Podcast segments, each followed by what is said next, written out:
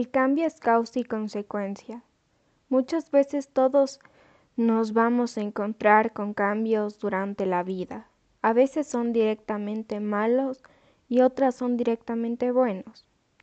Pero también existen casos de que nos da la impresión de que algo es malo, pero resulta ser bueno. Y obviamente existe la posibilidad de que parezca ser malo y es malo. Bueno, creo que ya puedes imaginarte todas las combinaciones posibles. En el arte, el cambio es fundamental porque enriquece la visión humana, enriquece la humanidad. La diversidad es lo que nos lleva a romper límites. Imagínate un mundo en donde todo sea monótono. Las mismas flores en las esquinas del mundo, un solo idioma en toda la humanidad, mismas ropas para cada humano. Eso suena aburrido y a nadie le gusta quedarse en esa emoción. Entonces podemos acordar que el arte es y será diverso. Muy bienvenidos a este episodio de Eclipses Estelares. Misterioso 7. ¿Por qué tan popular? Hoy te sientes con mucha suerte. ¿Qué trataremos hoy? Tomaremos una lupa para observar detalladamente el movimiento artístico Art Nouveau. Como siempre, sus orígenes y sus características más destacables, cuáles fueron sus funciones durante la época y cómo lo vemos hoy en día. ¿Qué tanto puedes notar la presencia de este movimiento artístico alrededor de tu vida? Pronto lo descubrirás. Después, llevaremos la lupa a una frase y no solo a verla, sino también a interpretarla. Eso no necesariamente significa entenderla, pero sí darte una pequeña visión. No te pongas la presión de tener esa visión instantáneamente. A veces se debe dar el tiempo debido a las cosas Así que no te preocupes, nosotros daremos nuestra visión.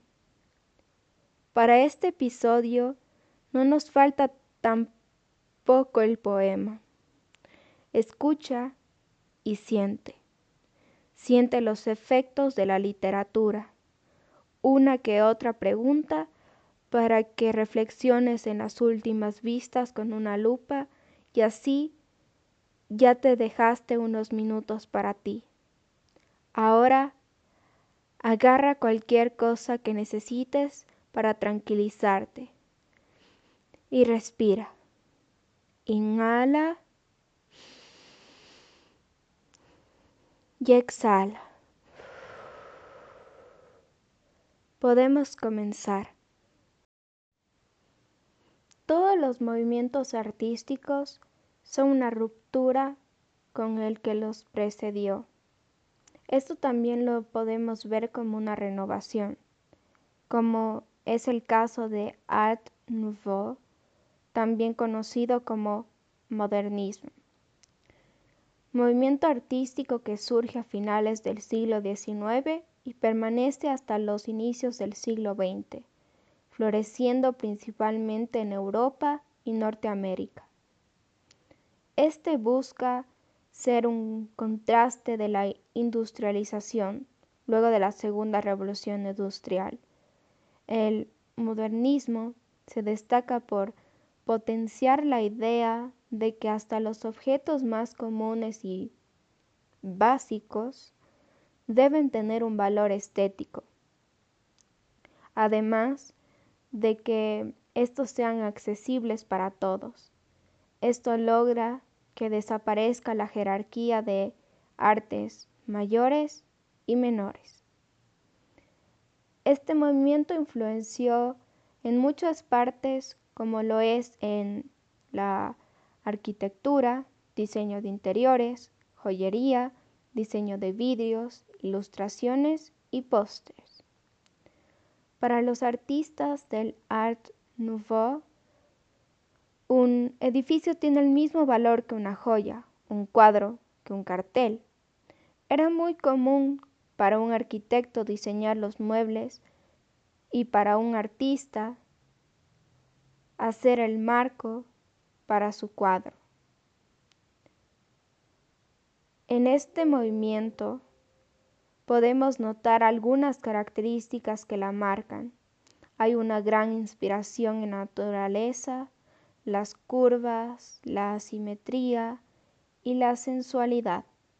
Todo esto con el objetivo de complacer a los sentidos. Algunas obras destacadas son Tunet du Chat Noir de Théophile Alexandre Stylin, Moulin Rouge La Goulue de Henri de Toulouse-Lautrec y Cuatro Estaciones de Alphonse Mucha. A continuación, daremos nuestra propia opinión de lo que anteriormente dije. El Art Nouveau representó un intento de democratizar y socializar el arte, buscando convertir a varias cosas que antes no eran vistas como lo suficientemente artísticas en verdaderas obras maestras. No nos confundamos con el movimiento de Art Deco, que en un principio lo podemos confundir fácilmente, pero solo recuerda que el Art Nouveau pone énfasis en las curvas y celebra la naturaleza, y por lo tanto el Art Deco es industrial y su foco está en los ángulos y líneas. Lo hermoso de este movimiento es que llega una nueva propuesta al combinar las figuras geométricas con la naturaleza. Sus colores pueden ser muy variados, desde colores vívidos hasta colores más apagados. Sin embargo, los apagados son los que permanecen dominantes. Ser creativo significa estar enamorado de la vida. Puedes ser creativo solo si amas a la vida lo suficiente como para querer realzar su belleza.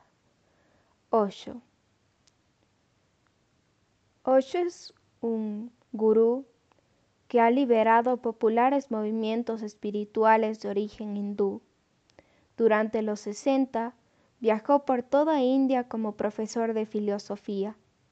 Era abiertamente crítico hacia Gandhi y a las religiones institucionalistas como el hinduismo y el cristianismo. Se lo conoce ampliamente como el gurú del sexo, pues abogaba por una actitud más abierta con respecto a la sexualidad, haciendo severas críticas hacia relaciones monogámicas, entre, es decir, entre dos personas.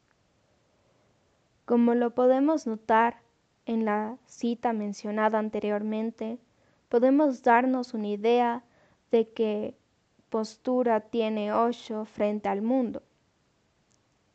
La lógica que sostiene es cuestionable, pues, como lo menciona, él piensa que la creatividad surge del amor hacia la vida.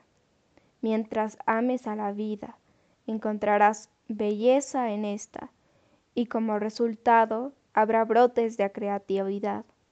Sin embargo, se tiene registro de las piezas artísticas más destacables, ya sea en forma musical, cinematográfica o como artes plásticas que surgen de la tristeza y el rencor hacia algo específico o el mundo entero.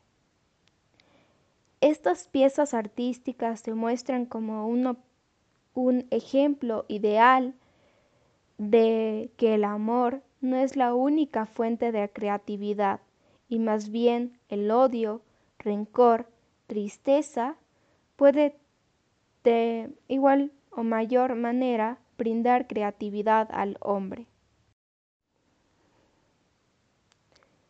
Todos hemos tenido subidas y bajadas en nuestras vidas. Tendremos que reconocer que las bajadas son necesarias para llevarnos hacia lo más alto, a esas subidas que hablamos. Recordemos a una figura de la antigua mitología griega, el ave fénix que es capaz de elevarse majestuosamente desde las cenizas de su propia destrucción. Es por eso que este ser mitológico es un símbolo que representa la capacidad que las personas tenemos en superar situaciones adversas y salir adelante, es decir, la resiliencia. A continuación, el poema escrito por nosotros titulado Eudaimonía. Te miro y no puedo estar más orgullosa.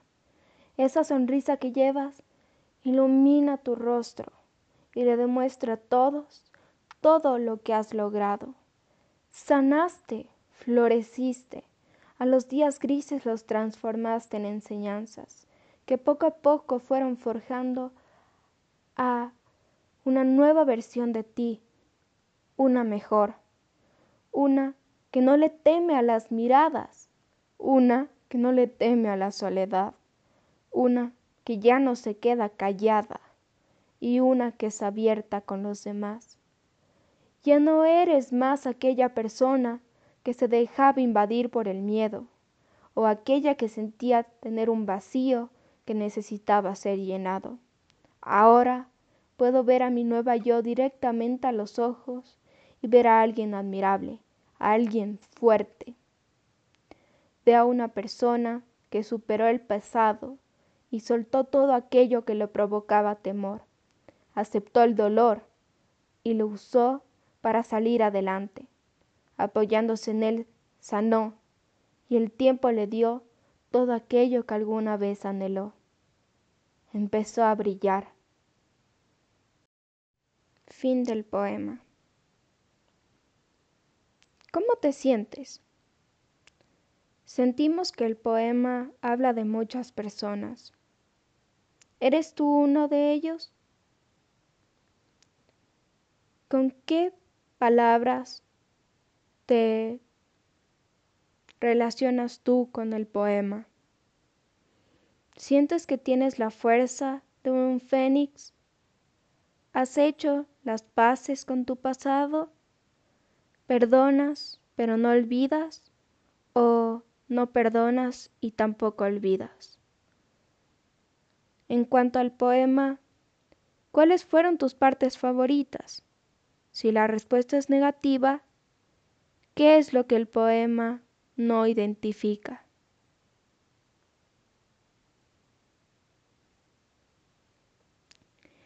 Muchas gracias por escucharnos. Muchas cosas en este episodio, ¿no es verdad? Hemos reconocido las características del Art Nouveau y sus orígenes. También identificamos las diferencias entre Art Nouveau y Art Deco sin duda un fenómeno curioso de la humanidad. Después dimos una visión sobre la frase de Osho que te da la oportunidad de dar tu juicio. Finalmente, con el poema, el cual nos enseña que a pesar de la adversidad, todos tenemos la capacidad de renacer fuertes como un fénix. Esperamos que hayas podido concluir con algunas respuestas y hayas aprendido una que otra cosa. Y recuerda, no veas, observa. Así abundarás de inspiración, imaginación y apreciación.